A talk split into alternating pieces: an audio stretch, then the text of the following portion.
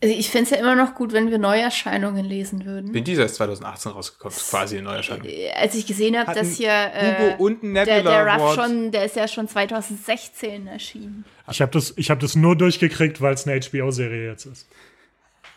Ja, eigentlich schon. Ja, absolut. Okay, ich, Ich mein- schlage einfach immer den aktuellen Hugo oder Nebula Award vor. Einfach jedes Jahr. Das heißt, du schlägst jedes Jahr ein Buch vor. Ne, zwei. Den Hugo und den Nebula. Und wehe, es ist derselbe, das ist ein Problem.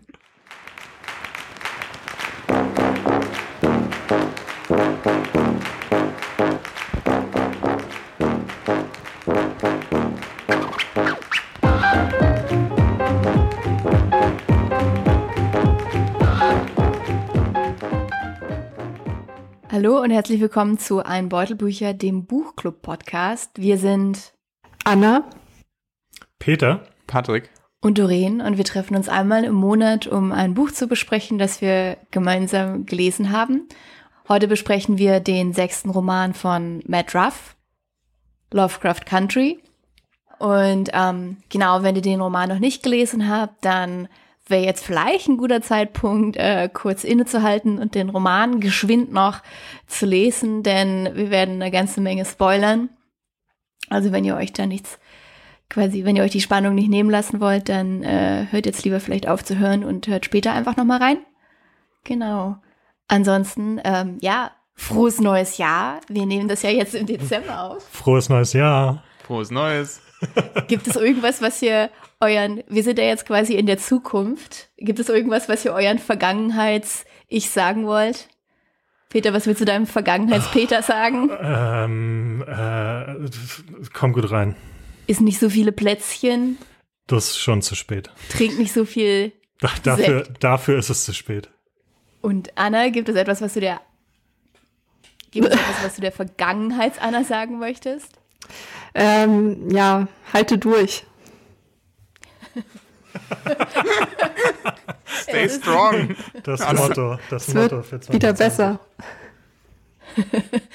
Okay, äh, genau, den Roman hat ja Peter ausgesucht. Peter, magst du noch kurz sagen, warum eigentlich? Wie bist du darauf gekommen? Ähm, wie bin ich drauf gekommen, weiß ich gar nicht. Ich glaube, ich hatte schon mal von dem gehört und äh, meine Mutter hatte mir so einen Zeitungsartikel geschickt, völlig random mit einer Rezension davon. Äh, und ich fand die Prämisse super interessant und deswegen hatte, hatte ich den auf meine Liste gese- gesetzt. Und dann hatte ich gesehen, dass HBO äh, den ja auch gerade als Serie verfilmt hat. Und äh, genau, Genau, ich glaube, zu der, dachte, das wäre ein guter Kandidat für, für den Buchclub. genau, zu der Serienverfilmung werden wir auch noch kommen, weil wir haben es gewagt, uns uns auch äh, zumindest, also ich habe zwei Folgen gesehen, ich weiß nicht, wie es bei euch ist. Ich habe gehört, Patrick und Doreen haben sehr starke Meinungen zu, zur Umsetzung der Oh Serie. ja. Da bin ich sehr gespannt drauf. Also ich habe es nicht gesehen. Ich habe es auch nicht gesehen. Dann werden wir euch davon berichten. Okay, dann als erstes ein Geständnis. Ich hasse ja Zusammenfassungen. Ich hasse das einfach, wenn mir Leute stundenlang ähm, Filme, Serien oder Bücher zusammenfassen. Ich finde es immer sehr langweilig und ich mein Trick ist tatsächlich dann zu sagen, bitte, bitte, es klingt so interessant, bitte hör auf und spoiler es nicht.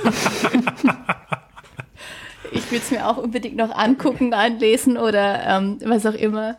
Also wenn ihr das schon mal von mir gehört habt, dann wahrscheinlich vor allem, weil ich nicht wollte, dass ihr weiterredet. Also das eine ist, ich Ja, glaube, wir hatten diese Diskussion schon mal. Das andere, ich glaube, ich habe das noch nie von dir gehört, als ich irgendwas zusammengefasst habe. Das he- heißt, äh, scheinbar war nichts davon so interessant, dass du es dir hättest anhören oder. Also mir kommt es irgendwie bekannt halt- vor. Ja, Okay. also kann natürlich auch sein, Peter, dass du es halt einfach sehr interessant und kurz zusammengefasst hast. Aber das wissen unsere Hörerinnen ja jetzt, dass es nicht so ist. Aus den letzten Folgen. Ja. also genau. Und ein anderer Trick, den ich oft auch gerne mache, ist, dass sobald jemand halt Luft holt und mit so einer langen, ellenlangen Erklärung anfangen möchte, sage ich, stopp, sag's mir in drei Sätzen. Kannst du es mir in drei Sätzen zusammenfassen? Und diese Aufgabe habe ich auch euch gegeben. Der Roman ist in Episoden geschrieben, also es sind acht, ich glaube, es waren acht ähm, äh, quasi kurzgeschichtenartige Episoden und ich habe das verteilt. Jeder hat zwei, ich habe eine Episode Und ich habe euch die Aufgabe gegeben, dass in, wir waren uns dann nicht mehr einig, drei, vier, fünf Sätzen, aber mehr auf keinen Fall zusammenzufassen. Genau das machen wir jetzt auch. Und wir machen das in der Reihenfolge, in der sie auch im Roman vorkommen. Los geht's. Sehr schön. Erste Geschichte äh, hat den Titel Lovecraft Country. Atticus Turner, ein schwarzer Army-Veteran, kehrt nach Chicago zurück, nachdem er einen dringlichen Brief von seinem Vater Montrose erhalten hat. Da dieser schon wieder aufgebrochen ist, macht er sich mit seinem Onkel George und, Jugend sein, und seiner Jugendfreundin Letizia auf nach Artem, Massachusetts, um ihn zu finden. Nach einigen Zwischenfällen mit der rassistischen Polizei in dem sogenannten Sundown County finden sie schließlich ein Dorf, in dem sein Vater von Mitgliedern des Ordens der alten Morgenröte festgehalten wird. Atticus findet heraus, dass er ein Nachfahre des Logengründers Titus Brathwaite ist und deshalb an einem arkanen Ritual teilnehmen soll, das er mit Hilfe des jungen Caleb Brathwaite sabotiert, äh, alle anwesenden Logenmitglieder tötet und schließlich seinen Vater befreit. Ja, dann mache ich mal weiter. Das zweite Kapitel trägt den Titel Träume vom Witch House und ähm, Witch ist dabei also wie das englische Wort welches oder ja, welche geschrieben. Ähm, genau, und das ist angelehnt an eine Kurzgeschichte von Lovecraft, nur so als Background-Info, die äh, den Titel trägt Träume im Hexenhaus. Ähm, Genau, dabei geht es darum, dass Letitia, also diese Jugendfreundin von Atticus, Geld erhält von einem Geschäftspartner ihres Vaters und sie beschließt davon, ähm, ein Haus zu kaufen und das teilweise zu vermieten.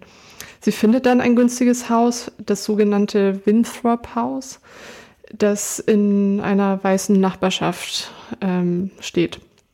Und in diesem Haus spukt es und der Geist ähm, ist Hiram Winthrop, ein ehemaliger Logenmeister von Chicago. Gut, das nächste Kapitel heißt dann, ja, zumindest im Deutschen, Abdullahs Buch. Und das beginnt damit, dass die vier Charaktere aus dem ersten Kapitel glauben eigentlich, dass sie Caleb so langsam los sind. Und er dann plötzlich aber wieder auftaucht und sie tatsächlich erpresst, eine neue Mission für ihn auszuführen. Und er erpresst sie, indem er das sogenannte Buch der Tage entführt. Das ist ein Buch von Georges Urgroßmutter, in dem sie alle Schulden ihres damaligen Sklavenhalters ähm, aufgezeichnet hat für die Arbeit, die sie als Sklavin damals verrichtet hat. Die Mission, die sie erfüllen sollen, ist, sie sollen äh, Abdullahs Buch der Namen mhm. ähm, zurückholen. Und mit Hilfe der Prince Hill Freimaurerloge, also das sind Freunde von ähm, George und Atticus, schaffen sie es dann, das Buch aufzuspüren und tatsächlich aus so einer alten Anlage dann auch wieder rauszuholen. Der Trick war eigentlich, dass sie dann am Ende irgendwie Caleb verarschen wollen und ihm das Buch nicht geben, weil sie, weil sie vermuten, dass er damit noch mächtiger wird. Aber er verarscht sie halt davor und ähm, nimmt ihnen das Buch sofort ab, äh, als sie damit aus der Anlage rauskommen zahlt allerdings gleichzeitig auch die Schulden zurück, die der Sklavenhalter seiner Großmutter, Urgroßmutter ähm, schuldete. Voll zurückverarscht. Doppelt verarscht, würde ich sagen. Okay. Hippolyta stiftet Unruhe im Universum, so heißt das ähm, vierte Kapitel. Und Hippolyta ist die Frau von George und Atticus Tante. Und sie findet in Letitias Haus, also dem Winthrop Haus, einen Schlüssel zu Winthrops alten Observatorium und eine Zahlenreihenfolge. Und weil sie immer schon am Universum fasziniert war, kann sie nicht anders, als heimlich nachts das Observatorium zu betreten und die Zahlenreihenfolge in eine Schaltfläche einzugeben. Dadurch öffnet sie ein Portal zu einem Planeten, auf dem sie eine ehemalige Angestellte von Winthrop trifft. Okay, so das nächste Kapitel heißt Chickle in Hyde Park. Also Ruby, die Schwester von Letitia, verliert ihren Job und lernt dann scheinbar zufällig Caleb Braithwaite kennen, weiß allerdings ähm, noch nicht von dessen Begegnung mit seiner Schwester. Und er lockt sie dann mit einem Jobangebot in sein Haus oder in in ein Haus und bietet ihr da ein rotfarbiges Getränk an. Am nächsten Tag wacht sie dann erschrocken im Körper einer Weißen auf und kann sich an die vergangene Nacht nicht erinnern. Nach drei Tagen kehrt sie dahin zurück, wo Caleb ihr dann die Situation mehr oder weniger erklärt und ihr einen Job anbietet, ähm, in dem sie als ihr weißes Ich, die sogenannte Hillary nennt sie sich, für ihn ähm, verschiedene Aufträge ausführt.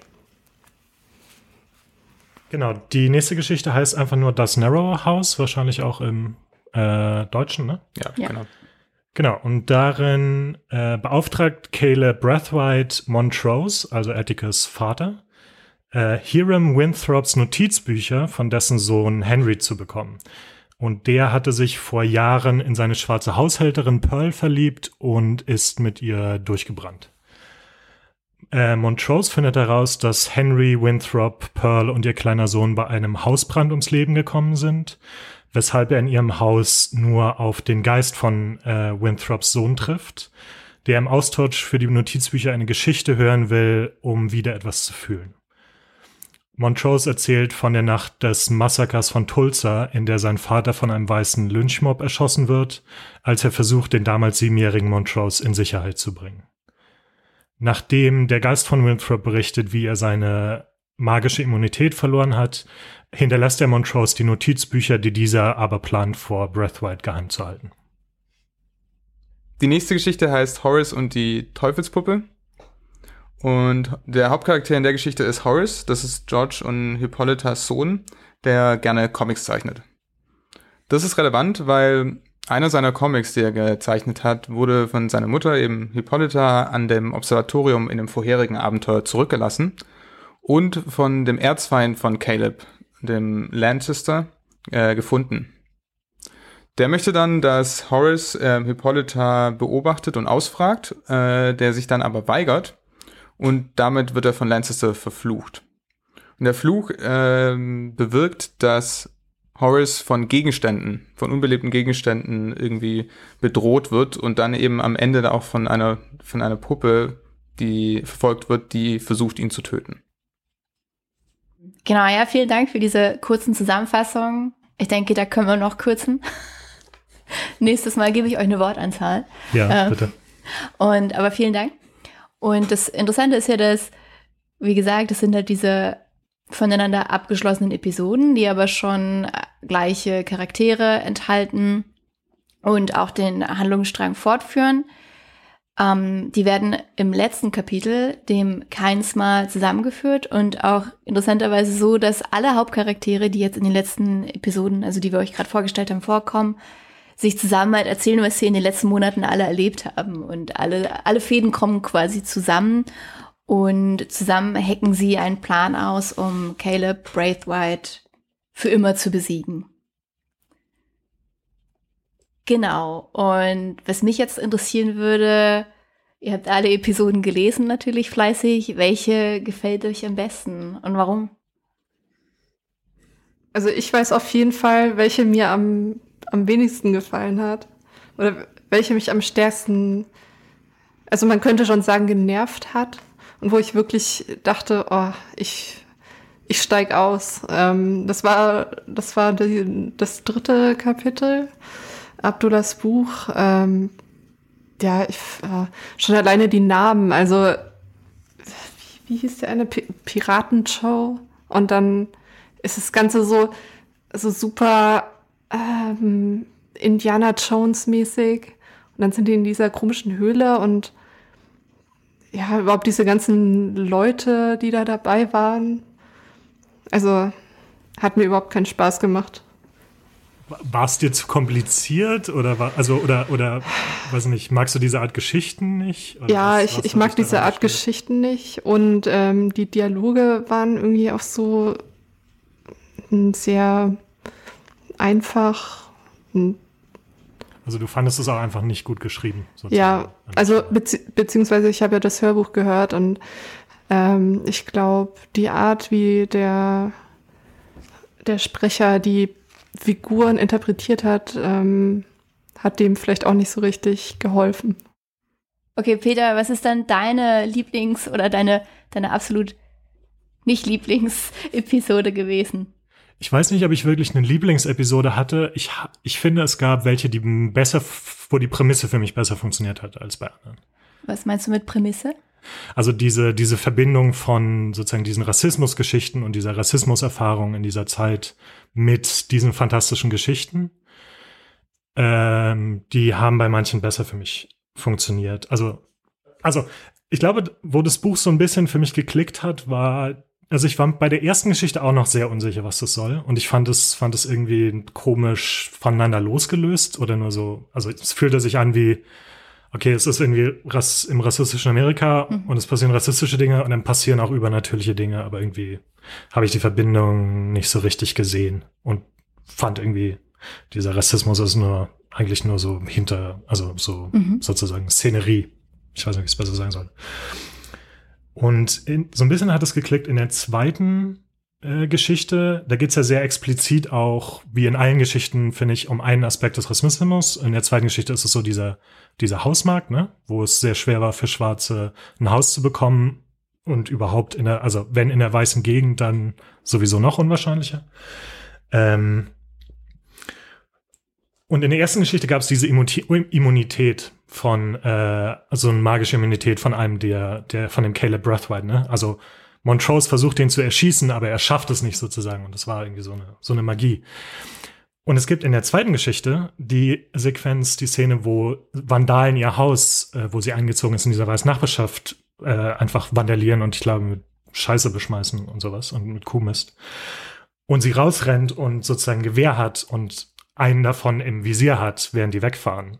Und dann gibt's diese, diesen Satz, ähm, ihr Vater hat ihr beigebracht, also sie macht's nicht, weil ihr Vater hat ihr beigebracht, wer in diesem Land ohne Folgen erschossen werden kann und wer nicht, sozusagen.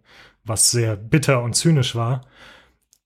Wo aber ich das gelesen habe, dachte, ach so, das ist die magische Immunität, die irgendwie diese weißen Charaktere in diesem, in diesem weißen Amerika haben. Das ist sozusagen, da, da hat es zum ersten Mal für mich diese Verbindung geklappt. Und äh, deswegen ist es sozusagen was, ein, zumindest eine Geschichte, die mir in Erinnerung geblieben ist. Ja. Und Patrick, wie ist bei dir? Mm, ich habe dummerweise zwei Lieblingsepisoden. Das ist auch okay. Oh, dann. Man darf auch zwei haben. Zum Glück. Ähm, die beste fantastische fand ich die von Hippolyta, ähm, Hippolyta im Observatorium das fand ich wirklich, das war eine spannende Geschichte einfach. Das hatte dieses Fantastische von Entdecken und da kam eine Welt auf oder ein Mechanismus, der so total weitreichend war irgendwie. Also, dass man ein Observatorium hat, was eigentlich teleportiert. Das war ziemlich großartig und auch diese, dieses Problem von den Leuten, die dort ausgestoßen wurden und wie sie versucht haben, mit diesem, damit zu leben, dass sie so weit weg sind von ihr, von der Erde eigentlich. Es wirkte sehr, es war sehr Science Fiction. Ja. Finde ich. Genau, aber gleichzeitig halt auch dieses, eben dieses, diese drei Menschen, glaube ich, drei, oder? Drei oder ich glaube, es waren sogar mehr. Sogar vier, ja. stimmt, der erste ist bloß sehr früh gestorben. Ja. Ähm, wie die sich damit abgefunden haben oder, oder halt auch eben nicht, ähm, so ausgestoßen zu sein. Und aus einem ähnlichen Grund, wie Peter gerade meinte, eben gerade dieses Thema Rassismus, da fand ich die Jekyll and Hyde Park ähm, Geschichte großartig. Also das war der Hammer. Dieses, dieses Wechseln der Perspektive einer schwarzen Frau und einer weißen Frau, ähm, was ja auch immer wieder ineinander geflossen ist, innerhalb einer Seite teilweise, das war großartig. Das war, mhm. ja, für euch auch lehrreich, muss ich sagen. Das war tatsächlich auch mit meiner Lieblingsepisode, also sowohl aus so ein bisschen Horror, weiß ich gar nicht, ob man, ja doch, war schon definitiv jetzt aus dem fantastischen Horroraspekt und eben auch aus diesem ähm, Rassismus-Aspekt, weil die beeindruckendste. Ich mochte aber auch, mh, hm, ich mochte auch die, die erste Episode tatsächlich. Mhm. Ähm, weil ich das, das Setting als, als Horrorfilm-Fan mochte ich das Setting einfach. So eine abgelegene kleine Stadt und alle sind so ein bisschen eigenartig. Und diese Figur des Calebs wird ja da auch vorgestellt, ähm, den ich super faszinierend fand, weil man den die ganze Zeit nicht richtig einschätzen konnte sehr, wirkte irgendwie sehr charmant, aber gleichzeitig hat man auch die ganze Zeit das Gefühl, er ist so das Böse einfach nur. Mhm. Fand ich sehr gut. Und was mich richtig genervt hat, war die Episode mit der Puppe. Oh ja. Ähm, ja, ja. Ne?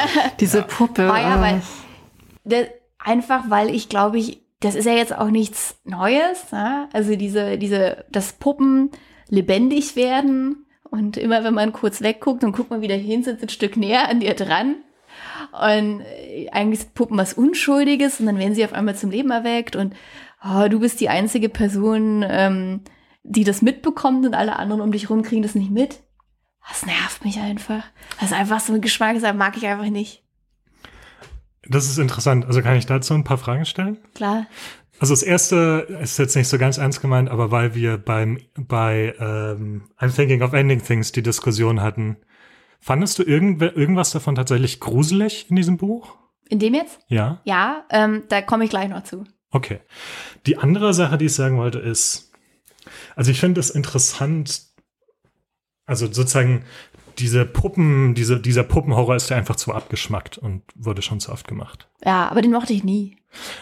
Also, aber also ich fand es, ich fand es auch wieder ähm, sozusagen in dem, unter dem, unter dem Aspekt, wann funktioniert diese, diese Vermischung. Fand ich das auch eine der interessantesten, weil eigentlich geht's da ja um was anderes, ne? Also eigentlich geht's ja da um, würde ich sagen, die Verwendung von rassistischen Stereotypen und Darstellungen von schwarzen Menschen in der Werbung und, und in, in Produktmarketing, äh, einfach sozusagen. Beziehungsweise, also, weil es ist ja nicht nur diese Puppe, sondern ähm, nachdem er diesen Fluch bekommen hat, geht er ja auch, steht er ja irgendwo in diesem Geschäft und sieht halt irgendwie, ich weiß nicht, ob das, das Uncle Ben war von der mhm. Reispackung oder sowas, Nee, es war, es war eine andere Figur, aber halt auch, auch, so eine, auch so eine Darstellung ja. auf einer Produktpackung, die ihn halt auch angrinst und ganz komisch anguckt und so. Ne? Also es war ja nicht nur. Und dann gibt's halt diese, diese halt Puppe, die auch in, in diesem sozusagen Voodoo, das soll ja so eine Voodoo-Zauber ähm, Puppe sein, sozusagen, was ja auch irgendwie ein rassistisches dann damals äh, Stereotyp war, ne? der, der wilde Schwarze, sozusagen.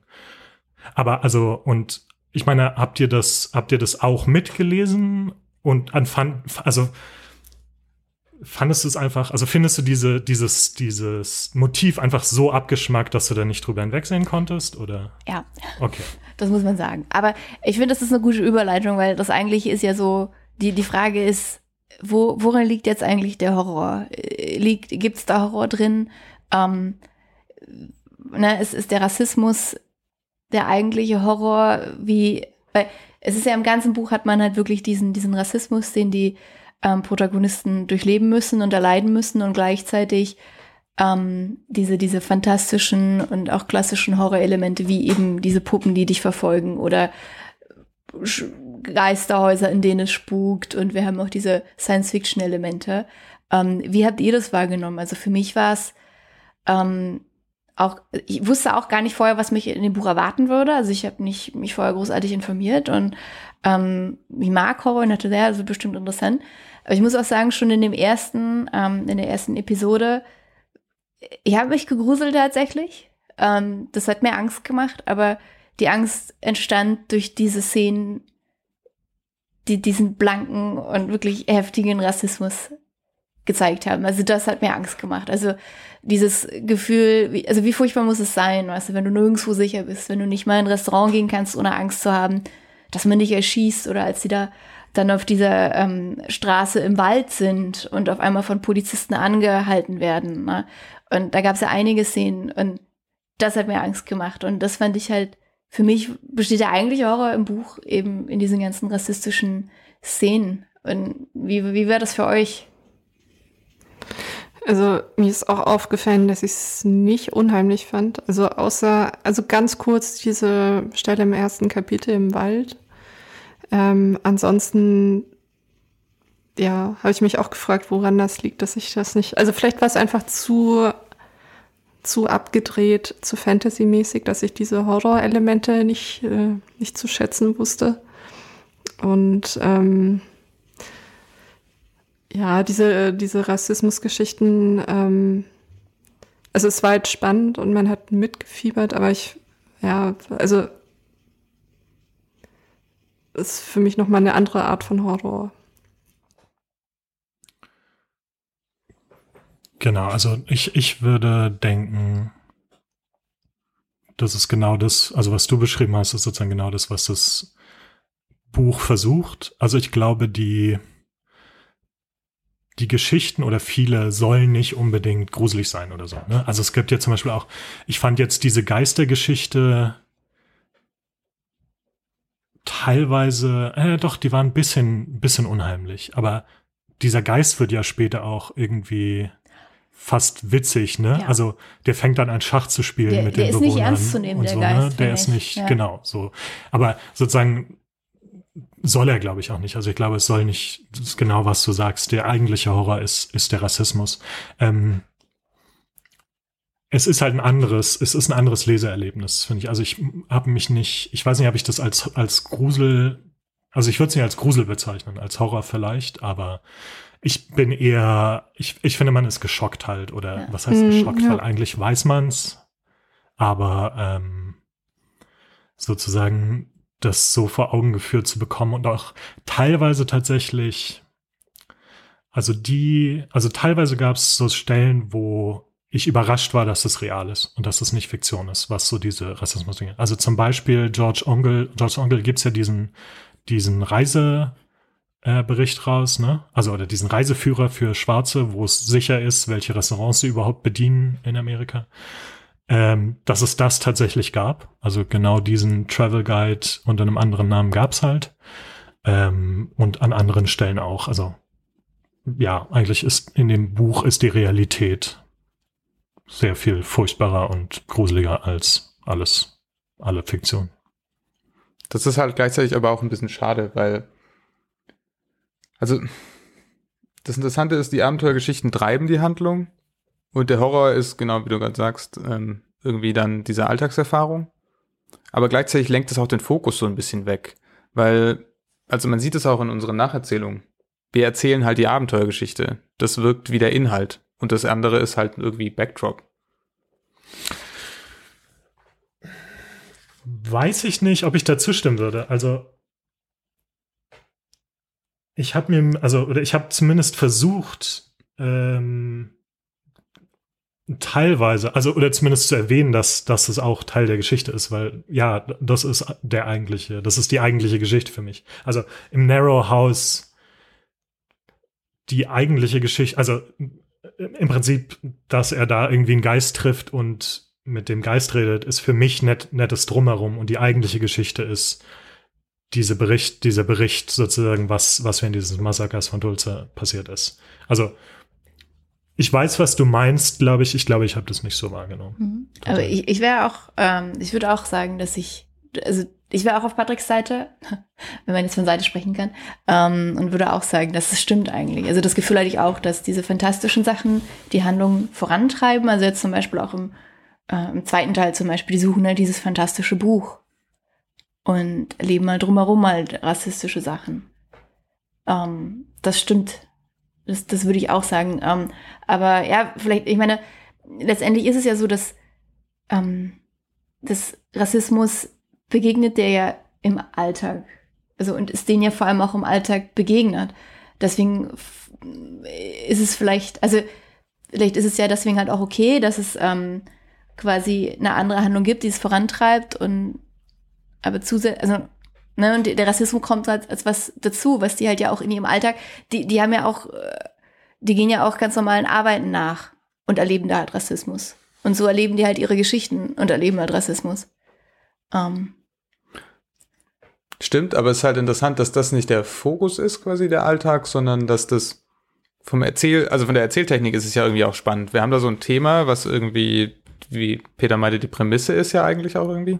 Also das, das ist ja irgendwie der Kern des Buches, warum das ein interessantes Buch ist. Mhm. Ähm, aber es ist so, man guckt eigentlich auf diese Abenteuergeschichte und am, am Blickfeldrand quasi so, man nimmt es so mit auf, irgendwie interessanterweise. Naja, du hast schon recht. Also zum Beispiel Narrow House, da ist es einmal genau der, der Aufstand oder, wer ist der Aufstand, ne? Und aber auch ja die Bewohner des Hauses selbst. Der Mord daran, das ist ja auch eigentlich irgendwie Teil des, aber mh, hm, es steht halt bei weitem nicht so im Mittelpunkt wie bei, bei, naja, mir fällt jetzt traurigerweise nicht mal ein Buch dazu ein. Es ist vielleicht ähnlich wie ähm, Last Week Tonight funktioniert. das ist eine witzige Show und im Hintergrund läuft quasi so ein Politikding mit, was du dann mitnimmst am Ende. Wenn du am Ende über das Buch erzählst, wirst du das erzählen, also wenn du über die Show zum Beispiel erzählst, wirst du sagen, was du gelernt hast über, was weiß ich, wie 911 in Amerika nicht funktioniert. Ähm, aber geguckt hast du es unter anderem weiter, weil es so lustig war. Ich weiß, was du meinst. Und das war, also wenn ich da nochmal kurz drauf eingehen kann, ähm, das war was, was ich am Anfang des Buches dachte. Oder da hatte ich auch genau dieses Gefühl. Das war das, was ich vorhin meinte. Ich habe das Gefühl, dass, dass eigentlich dieses, diese rassistische Ära und dieser Rassismus nur als Hintergrund benutzt wird für die Geschichten, sozusagen. Das war mein Eindruck. Das ist aber bei mir irgendwann hat sich das, ist es umgeschwungen. Ähm, als ich irgendwann gecheckt habe. Also genau, also zum einen als so, als so Dinge kamen, die tatsächlich diese, dieses fantastische, diese fantastische Welt verbunden haben mit der realen Welt, wie diese Immunität, äh, von der ich geredet habe. Ähm, und zum anderen so ein bisschen, als mir auch, also als ich die Struktur des Buches so ein bisschen verstanden habe, dass sozusagen, also es, jede Geschichte hat ja eine andere Hauptfigur und jede Geschichte hat aber auch einen anderen Aspekt von Rassismus als Thema, finde ich. Ja. Ne? Also wie gesagt, Horror ist halt diese rassistische Werbung. Ähm, Lovecraft Country, ähm, sozusagen Rassismus in, in Science Fiction und in Horrorgeschichten, ähm, speziell der Rassismus von Lovecraft. Ähm, genau, also man könnte echt jede Geschichte durchgehen und sagen, was, auf welchen, auf welchen Aspekt von Rassismus wirft es sein Licht. Und als ich das irgendwie mir überlegt habe, fand ich schon, dass es, dass das eigentlich der, das eigentliche Hintergrund ist. Also ich finde die Geschichten selbst tatsächlich auch gar nicht so interessant. Vielleicht ist das auch das Problem, dass er dann sagt, mo mochte diese Geschichten nicht, weil ich auch zugeben würde, sozusagen, wenn man das Element des Rassismus und sozusagen diese zweite Bedeutungsebene wegnimmt, sind die Geschichten selbst eigentlich nicht nichts nichts Großartiges. Nee, ja. absolut, ja. Ähm, ja. Genau, dann. Was mit Anna? Anna, Anna wollte auch noch was sagen. Anna, wie, wie war es für dich? Ähm, Nee, ich wollte euch nur noch fragen, also speziell, also Doreen und Peter haben bis jetzt Lovecraft gelesen, oder? Ja. Oder Patrick, du auch? Ich habe es als Hörbuch gehört. Das ist okay. die schlimmste Erfahrung ever. Ich habe nicht so wirklich viel, aber ich habe nicht so wirklich viel gelesen. Also das ist auch sowas, was ich noch, also ähm, ich habe auch Lovecraft vor allem gehört. Ähm, und das, das ist auch noch ganz wichtig eigentlich zu erwähnen, finde ich, wenn man über Lovecraft spricht, muss man noch sagen, äh, dass, dass er definitiv äh, Rassist war. Also ähm, sowohl in, in Briefen ähm, als auch in seinen ähm, literarischen mh, hm, Werken kommt Rassismus vor oder rassistische, also fremdenfeindliche, ähm, ja, also in, in Briefen ist er halt wirklich offen rassistisch, in, ähm, in den literarischen, in den Erzählungen ist es halt irgendwie auf eine. Schwingt es mit. Ja, es schwingt halt mit. Also zum Beispiel ähm, der Schatten über Innsmouth, da geht es halt darum, dass ähm, der Erzähler kommt in so eine Stadt und das ist alles so ein bisschen eigenartig und die Menschen sehen auch ein bisschen komisch aus. Ne? Und er fragt sich so, haben die da Kiemen? Und es geht dann halt im Nachhinein darum, dass so eine alte Rasse von Lebewesen, die halt aus dem Meer kommen, sich mit Menschen vermischt haben und dass dadurch quasi aus seiner Ansicht die ganze Stadt zugrunde gegangen ist. Also es geht halt darum, dass sich halt die vermischt haben. Und ja, und eigentlich geht es in vielen der Geschichten darum, dass was von außen dazu kommt und dass es nicht gut ist, dass es unheimlich ist, dass man sich einschätzen kann. Okay, also unter diesem Gesichtspunkt finde ich es aber auch irgendwie krass, dass mit Ruff dann diese, also sich so stark auf ihn bezieht und dann gleichzeitig ähm, ja eher so, so ein antirassistisches Buch schreibt. Und also ich, ich muss sagen, ich, ich finde gar nicht, dass er sich so krass auf Lovecraft bezieht. Also ich glaube, man ist so ein bisschen, oder ich war so ein bisschen, meine Erwartung war so ein bisschen geprägt vom Titel des Buches. Mhm. Aber das ist ja einfach der Titel der ersten Geschichte. Und ich glaube, also in der ersten Geschichte geht es einfach explizit um um genau, also es gibt ja sehr explizite Gespräche zwischen, zwischen Atticus und seinem Vater zum Beispiel, die sich darüber streiten, wie Atticus halt diese, diese Autoren lesen kann, die so rassistisch sind. Okay, ja, ich, ich hatte es halt überhaupt nicht verstanden und dachte, es geht darum, dass in dass Comics immer von Weißen kommen und über weiße, also weiße Figuren beinhalten. Ich, also ich dachte, das wäre das Problem, aber okay. Ähm, genau, das ist auch eins. Und gleichzeitig ist es halt auch so, dass, ähm, dass Lovecraft halt in diesen sogenannten Pulp-Magazinen halt zuerst ähm, publiziert hat. Diese, weiß ich nicht, Art Groschen-Romane, mhm, die halt erschienen sind. Und die handeln, also die, die spielen halt, die, die, die Inhalte dieser Pulp-Magazine waren halt thematisch nah an diesen Inhalten, die wir halt auch quasi als ele fantastische Elemente in den Geschichten haben. Und das ist halt auch so ein bisschen, also irgendwo habe ich auch gelesen, dass jemand meinte, das ist ähm, quasi eine Hommage halt auch, die er gemacht hat an äh, Pulp-Magazine. Und wenn man zum Beispiel ähm, sich das wunderschöne, ich finde es viel schöner als das deutsche, das englische Cover anguckt, dann äh, sieht man das noch, weil das halt wie so ein Pulp-Magazin gestaltet ist.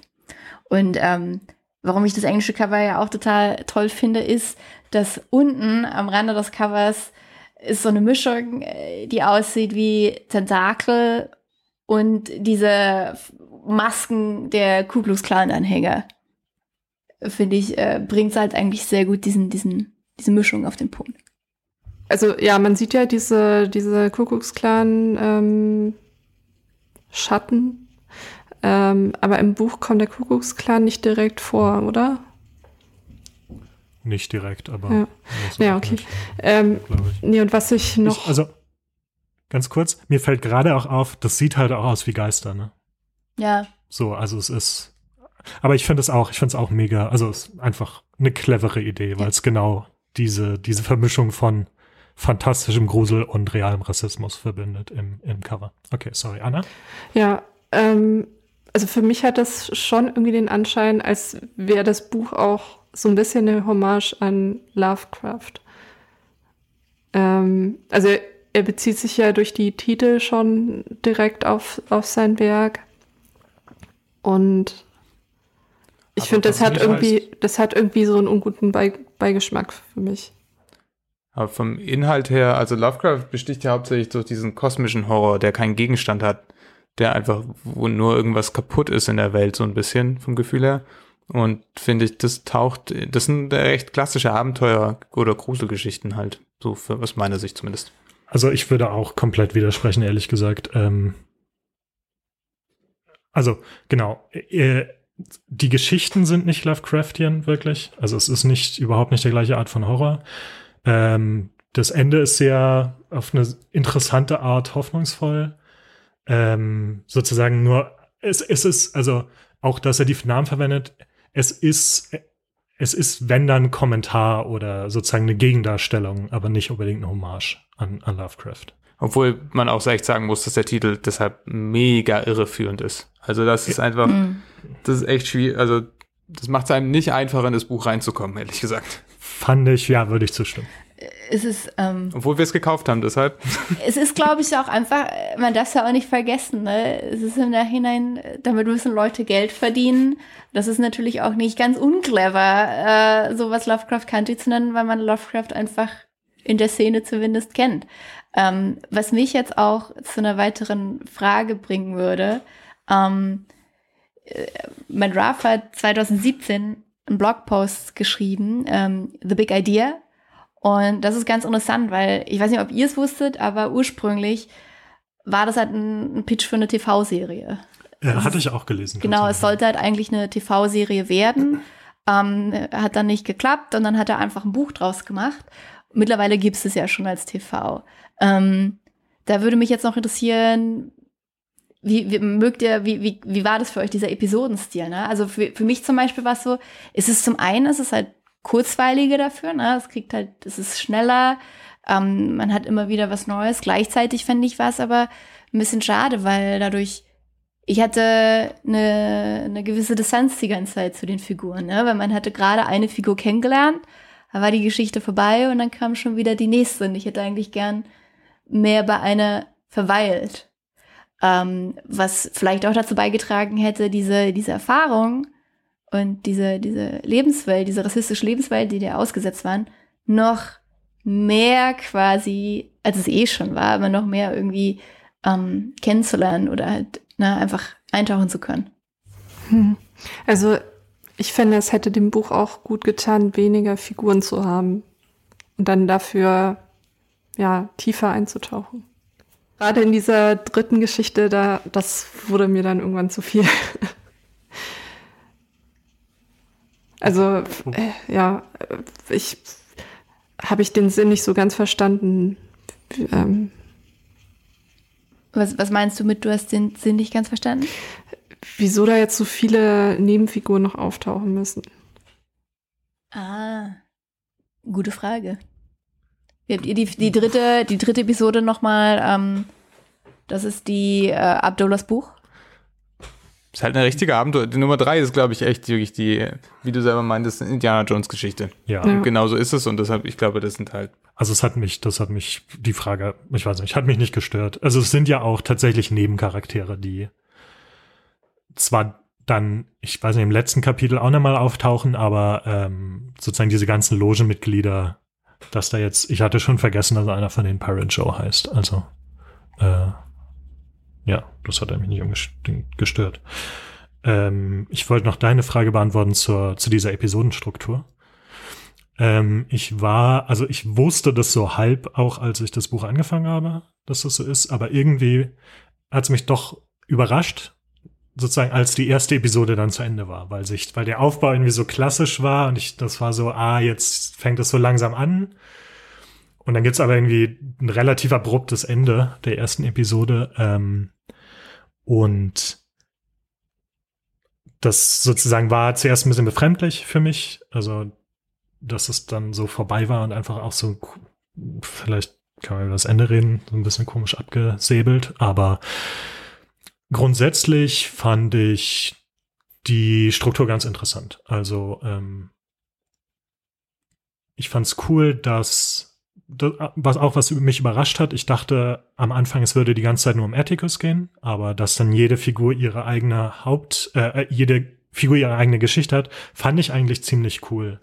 Ähm, also ich fand jetzt auch nicht unbedingt, was du gesagt hast, dass man sozusagen dann die anderen Figuren, also die Figuren nicht so richtig kennenlernt ich fand es cool, irgendwie von allen was zu erfahren und sozusagen, die sind ja auch weiterhin da. Äh, und zum Beispiel, wenn es irgendwie in Rubys Geschichte taucht halt ihre Schwä Schwester Letizia natürlich trotzdem irgendwie auf und man lernt was über das Verhältnis der beiden und über die Beziehung der beiden zueinander und so. Und ich glaube fast, dass es auch sozusagen ein Anliegen war, die Beziehung zwischen diesen Charakteren äh, äh, darzustellen und äh, wie die zusammenhalten zum Beispiel. Und dafür fand ich das ganz nett. Und ich glaube, es ist tatsächlich auch einfach, ich meine, im Nachhinein ist es eine Folge der, dieses TV-Pitches. Aber es passt trotzdem ganz gut natürlich auch zu dieser, zu dieser Pulp-Ästhetik und zu dieser, zu dieser Anlehnung an Lovecraft, dass es, dass es Kurzgeschichten sind. Und wie du sagst, in Lovecrafts Kurzgeschichten war es ja auch so, dass Elemente, zum Beispiel Städte und dieses Buch Necronomicon immer mal wieder in anderen Geschichten auftauchen. So ist es ja hier auch. Und äh, ja, ich fand es eigentlich ganz cool. Und wie ist das eigentlich in der Serie? Ist dann eine Episode im Buch eine Episode in der Serie oder? Gute Überleitung, ja. Anna. Lass uns doch mal über die Serie sprechen. Also ähm, Patrick und auch ich haben uns die Serie angeguckt. Also was heißt, wir haben gestartet und nach zwei Folgen hatte ich keine Lust mehr. Ähm, da war es so, dass ich weiß nicht, wie es darüber hinaus ist, aber die, ähm, die ersten zwei Folgen waren quasi die, das erst, die erste Episode. Ähm, was auffällig war, ist, dass einige Figuren quasi ähm, gegen, also die wurden quasi gegen das andere Gender ausgetauscht. Also wir hatten zum Beispiel ähm, Horace. Caleb, ah, genau, Horace, also die, der Sohn von ähm, Hippolyta und George ähm, ist in dem, äh, ist in der Serie ein, ein, ein Mädchen. Und ähm, Caleb, also der, der quasi der, der, der Gegenspieler, der wurde auch ausgetauscht gegen ähm, eine Frau, was ich tatsächlich schade fand, weil ich mich total drauf gefreut. Aber ich fand diesen Charakter halt super interessant, weil er so so, so was Unergründliches hatte. Und ich fand die, die ähm, Frauenfigur quasi, er war dann halt einfach eine sie. Und sie war nicht so, sie war nicht so stark wie er. Also unergründlich war sie definitiv. Unergründlich aber- war sie, aber sie war, sie hatte nicht diese, diese Power, die er halt irgendwie hatte. Im Buch meinst du? Ja. Genau. Aber ist das nicht, also ist es nicht egal, ob das jetzt von einer Frau oder einem Mann gespielt Das ist also egal, das, genau. das ist doch eher, eher dann. Also ich hätte mich über, ich hätte mich Du über. hättest eigentlich einfach gern einen hotten Schauspieler da Korrekt, gesehen. genau. Okay. Das hätte ich, das hätte ich gern gesehen. Ähm, ich sehe natürlich auch absolut gerne ähm, starke Frauenfiguren und da muss man halt sagen, die waren alle stark. Ich fand auch in dem Buch, dass Ja, alle Frauenfiguren super stark dargestellt waren. Das hat mich super ja, das gefreut. stimmt. War auch in der Serie so. Außer eben diese, ähm, ich weiß gar nicht auch, ich weiß gar nicht mehr, wie die in der Serie hieß. Heißt die Diane oder so? Ich habe nur, ich habe nur Kritiken gehört. Weiß ich gar nicht mehr. Aber D? die wirkte nicht so, die, die war nicht so stark. Und die war auch nicht so, die hatte auch nicht dieses, dass man nicht genau weiß, was, was ist das eigentlich mit der, ist die jetzt super böse, hat die vielleicht doch irgendwie ein bisschen was Gutes in sich. Ja, also mir hat's nicht Spaß gemacht und ich fand auch ähm, diese Vermischung von fantastischen Elementen und Rassismus hat da auch nicht so gut funktioniert. Mir hat mich einfach nicht überzeugt. Wie war das für dich, Patrick? Na, sie haben halt auch die Idee des, äh, des Buchs so teilweise ein bisschen kaputt gemacht. Also sie haben es aufgeweicht. Zum Beispiel mussten sie unbedingt wieder das ähm, Sex- und Gewaltrezept durchziehen und irgendwie diese so ein bisschen gruselige Szene am Anfang im Wald, als dann irgendwelche Schatten kommen und die Sheriffs umbringen, die ist halt im Film oder in der Serie super explizit. Also das ist halt ein reinstes Gemetzel, Du was siehst da die passiert. Monster halt. Ja, nicht nur die Monster, Ja. sondern man sieht auch abgerissene Arme und so ein Quatsch. Ähm, was halt den, das ist dann halt irgendwie schrecklich, aber halt eben nicht mehr grauenhaft. So, das ist einfach nur, vielleicht auch genau andersrum, ich weiß es gerade nicht. Aber es ist halt einfach nur noch visuell schlimm, aber es ist halt irgendwie, es ist halt Also es bleibt nichts der direkte- Fantasie überlassen quasi. Genau. Ja, Dazu kommt auch noch, also selbst die, das ist schon nicht so einfach in einem Film darzustellen alles.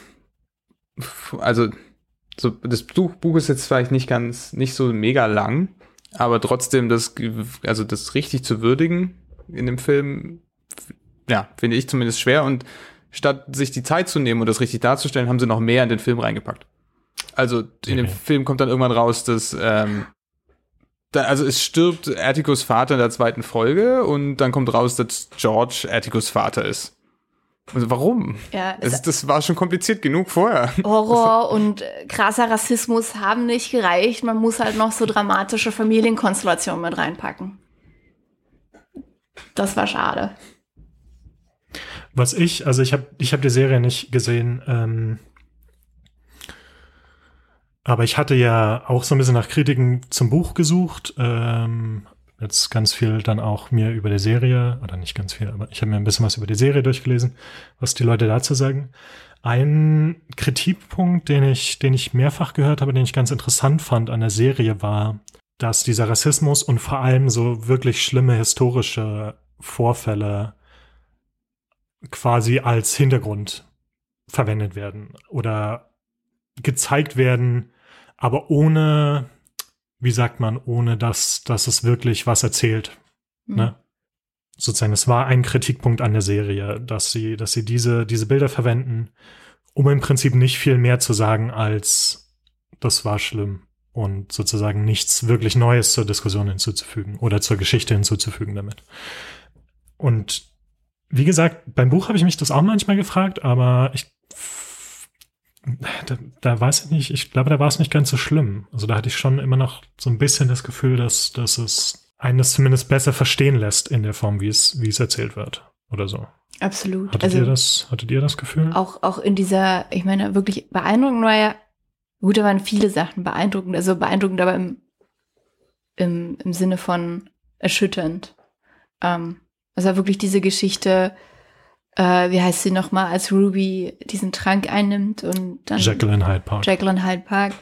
Ähm, das war ein starker Kontrast.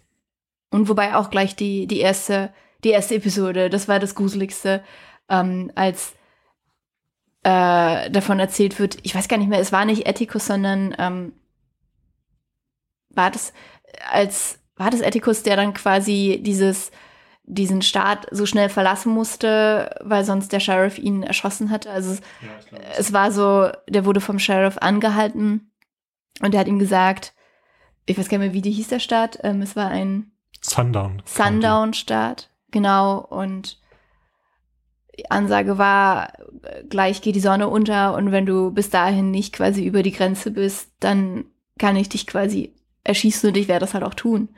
Und das war, das hat mich total, ja, erschüttert, irgendwie verängstigt. Also das fand ich, das war absoluter Horror.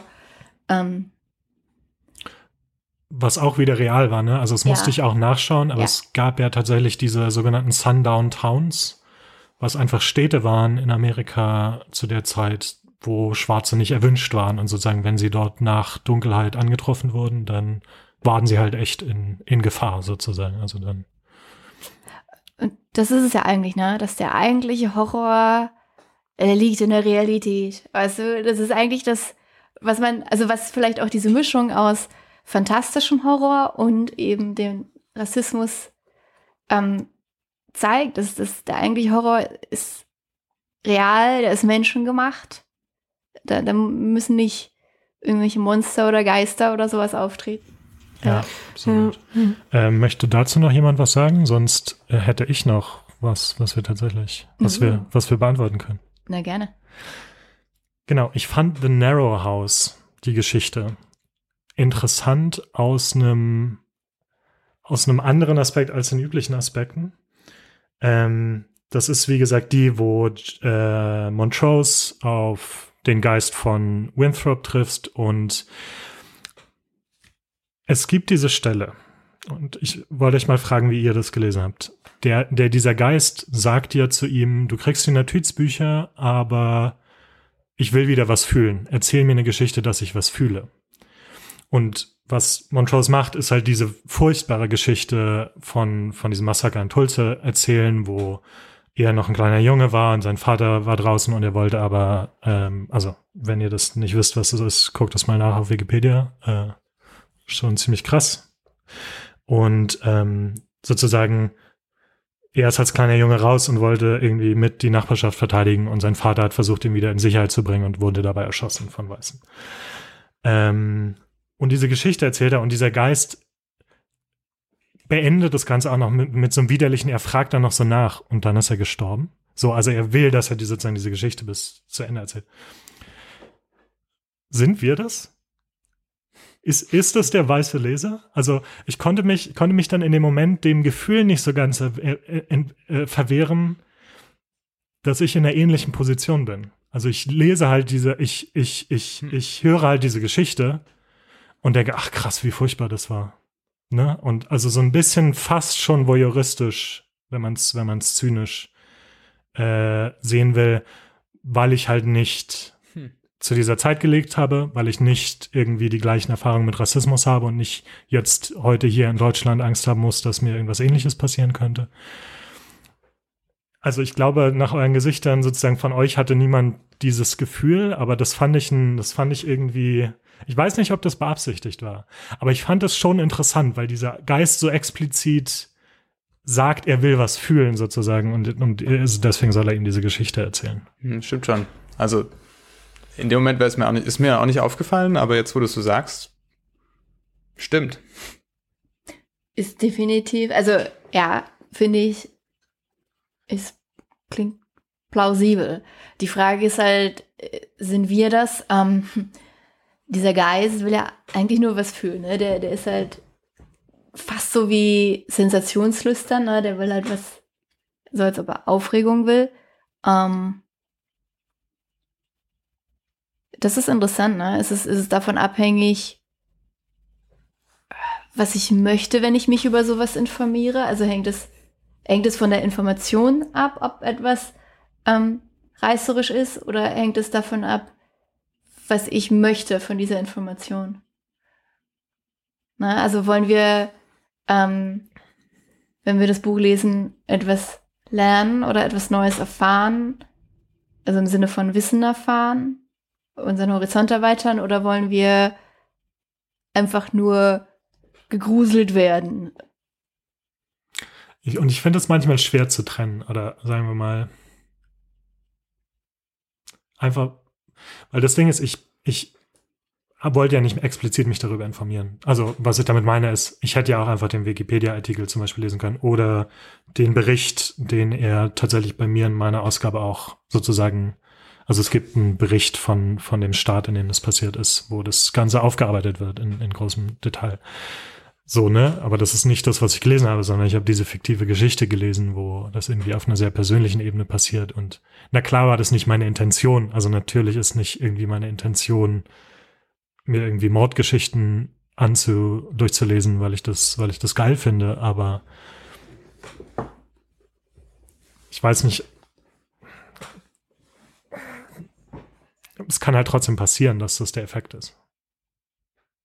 Ähm, ja, letztlich denke ich, können uns auch besser hineinversetzen in, also auch zum, zum Beispiel in, ja, äh, Opfer des Nationalsozialismus, wenn wir Geschichten darüber lesen, als wenn wir immer nur die historischen Fakten, na okay. Also, die sind natürlich auch schrecklich genug, aber so die Geschichte dahinter, ähm, finde ich immer, finde ich schon wichtig zu erzählen. Also solche Geschichten, ähm, die, ich denke, dass das solche Geschichten wichtig sind, weil sie den historischen Fakten Emotionen geben, weil sie uns individuelle Schicksale erzählen, weil sie uns vielleicht einen leichteren Zugang dazu geben, als das ähm, faktische Artikel tun. Und ja, es ist auf jeden Fall eine interessante Frage, wo, wo ist die Grenze zum, ich, ich will da einfach nur eine Emotion haben, wie es ja vielleicht auch so bei, bei dieser Pulp Fiction halt ist, ne? Also bei diesen Groschenromanen, die jetzt wirklich nur auf ähm, Effekte aus sind, die, die darauf aus sind, dass man sich gruselt oder so, oder halt einfach nur so ganz gespannt ist, was als nächstes passiert.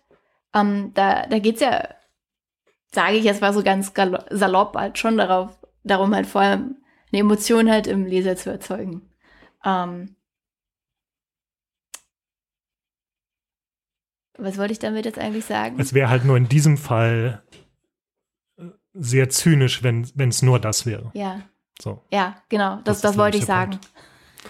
Ähm, was ich aber, also was ich nicht glaube, dass es ist, aber ich fand es eine interessante, ich weiß nicht, ob das intendiert war von Matt Ruff. Also es ob das, ob das als Kommentar irgendwie auf das, was er da macht, im Prinzip ist, ja. aber ich fand es ganz interessant. Ja, eine spannende ich fand, ich fand generell, dies war eine sehr, die war sehr, sehr dicht, fand ich, diese Geschichte. Also ja.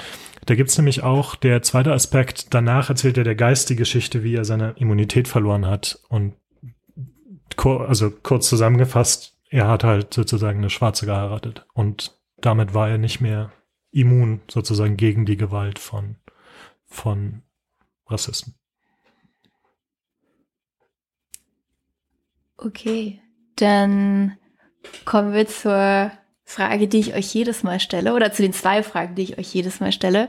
Zum einen, äh, wie fandet ihr das Buch? Wie viele Sterne würdet ihr ihm geben? Anna, wie viele Annas auf der Anna-Skala, wie viele Anna-Punkte auf der Anna-Skala würdest du dem Buch geben? Hm. Also meine Skala war ja zehn Punkte. Hm. Ja, ich glaube, ja, 4,5. Einfach. Du bist schon. Findest du es gut? Hättest du weniger erwartet? Ähm, nee, ich, ich finde, das ist, äh, das scheint sehr, sehr gut gefunden zu haben und äh, wem würde Also von, von zehn, aber von zehn Punkten, ne? Von 10. Ah, von 10. Ah, oh, ich dachte jetzt von 5. Ja. 4,5 von. Oh. Dann hatte ich das ja. Hat dir dann scheinbar also, doch gar nicht so gut gefallen. Oder halt nee, nur so also, mittelmäßig gefallen. Ich musste mich wirklich. Ähm, also, wenn wir das jetzt nicht besprochen hätten, dann hätte ich das nicht zu Ende gehört. Es ist einfach. Es ist einfach eine Genrefrage und es ist letztlich einfach nicht mein Genre. Also ich kann in gewisser Weise nachvollziehen, wieso man es gut finden kann, aber hat mir einfach nicht gefallen. Und gut, du hast es jetzt als Hörbuch gehört. Ähm, wenn wir uns jetzt, wir stellen uns einfach mal vor, du hättest das als Hardcover oder als ähm, Paperback gekauft und würdest es jetzt loswerden wollen. Wem würdest du es geben? Wahrscheinlich würde ich es ähm, verkaufen oder irgendwo spenden, aber ich wüsste auch keine andere Person, der ich das jetzt aufdrängen könnte. Ähm, ja, wobei ich, ich muss sagen, wahrscheinlich hätte ich, wären es fünf Punkte geworden, hätte ich das Buch gelesen. Ah. Also, das, die Interpretation hat es vielleicht auch noch ein bisschen, ein bisschen runtergerissen. Ja. Okay. Ähm, Patrick, wie viele Patrick-Punkte bekommt Matt Ruff von dir? Ich würde sagen sieben. Weil es ist schon ein super spannendes Buch aus den Gesichtspunkten, die wir diskutiert haben. Gleichzeitig diese, diese, dieser Fokus, dieses Problem von des Fokus hat es mir zumindest schon ein bisschen schwer gemacht. Also ich hatte Schwierigkeiten in das Buch reinzukommen. Selbst als ich dann verstanden habe, okay, als Klar, das sind einzelne Episoden, die Charaktere wechseln und so weiter. Und es kann auch an der Übersetzung natürlich liegen. Ähm, hier und da, es war halt so ein, genau, also als Abenteuersicht so ein mittelmäßig guter Abenteuerroman. Ähm, trotzdem sieben Punkte eben, weil ich so viel gelernt habe und diese ganzen Perspektiven und Erfahrungen so gut dargestellt waren, also erschreckend dargestellt eben, dass ich das super spannend fand. Okay. Und Peter? Also ich fange mit meiner Begründung an. Ich hatte auch tatsächlich Schwierigkeiten reinzukommen. Oder wie gesagt, also ich hatte ganz andere Erwartungen an das Buch. Ich fand die Prämisse, wie gesagt, super interessant. War dann anfangs ein bisschen enttäuscht, ehrlich gesagt, vom Buch. Ähm, aber im Verlaufe hat es mich dann doch irgendwie äh, gepackt oder interessiert. Also ich finde, es ist dann doch ein überraschend interessantes Buch, komplex und ähm, ich meine, wir haben ja jetzt auch eine Stunde drüber geredet. Äh, ich würde dem Buch sechs von sieben Punkten geben. Sechs von sieben Punkten? Sa sagen wir fünf von sieben. Fünf von sieben. Fünf von sieben. also es ist, es ist nicht, es ist nicht perfekt glaube ich. Es ist tatsächlich einigermaßen unterhaltsam. Ähm, und es hat einige tatsächlich geniale Momente, finde ich, wo die, die Prämisse tatsächlich funktioniert. Also ich muss auch sagen, nach dem, nach Peters Interpretation, dass einige der Geschichten eben unterschiedliche Aspekte des Rassismus fast schon explizit, also als, als, als Mittel verwenden irgendwie ähm, und dass eben der Horror auch immer in Verbindung steht mit rassistischen Dingen und die nicht nur zwischendrin passieren. Das ist mir weniger aufgefallen beim Lesen und es kann du durchaus sein, wenn mir das früher aufgefallen wäre, dass ich auch mehr Spaß dran gehabt hätte oder es mehr mitgenommen und das reicher erlebt hätte, dieses Buch. Genau, das hat bei mir auch eine Weile gebraucht, bis ich das gecheckt habe, aber ich würde behaupten, dass man das für jede dieser Geschichten machen kann. Sozusagen sagen, was, was dieser Aspekt des Rassismus ist, den es behandelt. Und ähm, stellst du es in dein Fenster? Äh, ja, schon allein wegen des sehr coolen äh, Covers. Das Cover ist wirklich sehr cool. Also, aber ich würde sagen, ich meine, das deutsche Cover ist auch okay, aber das englische ist sehr gut. Okay. Ähm, ich würde dem Buch mh, mm, ja, 3,75 ähm, Doreen-Sterne auf der Turin-Skala, also die ist die von, von 1 bis 5 okay. gegeben. Also äh, mir, hat das, mir hat es Spaß gemacht. Also Spaß und Grauen hat es mir zugleich gemacht. Also es hat sich, sich gut durchgelesen. Ich habe viel gelernt, ich war viel geschockt. Ähm, gleichsam ja, ähm, ich, äh, ich, also ich mag diese Mischung total gern. Das ist würde auch sagen, das ist definitiv was Postmodernes, ähm, dass so historische Sachen mit so einem anderen Genre halt verbunden werden. Fand ich sehr spannend. Ähm, ja, aber gleichsam, wie ich jetzt schon meinte, ich hätte gerne die Charaktere noch mehr kennengelernt. Da war halt dann doch irgendwie eine Distanz da. Ja, dann sind wir jetzt auch schon am Ende unseres heutigen Clubs angekommen, unseres Clubtreffens. Und was lesen wir dann nächstes Mal oder was lesen wir für den nächsten Monat? Ich glaube, dran ist jetzt mit dem Entscheiden, also wir wechseln uns ja mal ab. Und Anna ist dran. Anna, was lesen wir denn für die Ausgabe im Februar? Als nächstes lesen wir Privateigentum von Julia Deck. Das klingt interessant. Äh, kannst du kurz sagen, warum du dir das ausgesucht hast? Ähm, ja, ich habe das ausgesucht, weil es mich so ein bisschen von der Beschreibung her an Unterleuten erinnert hat und ich das irgendwie ganz, es klingt so ein bisschen skurril und amüsant und auch so ein bisschen nach menschlichen Abgründen. Ah, menschliche Abgründe sind immer gut. Du meinst Unterleuten von Ja. Genau. Okay. Ja, da bin ich mal gespannt, wie das so ist. So, dann bis zum nächsten Mal. Wir hören uns am 1. Februar. Genießt den Januar und Viel, tschüss. viel Spaß beim Lesen. Ciao. Tschüss. Ciao. Tschüss.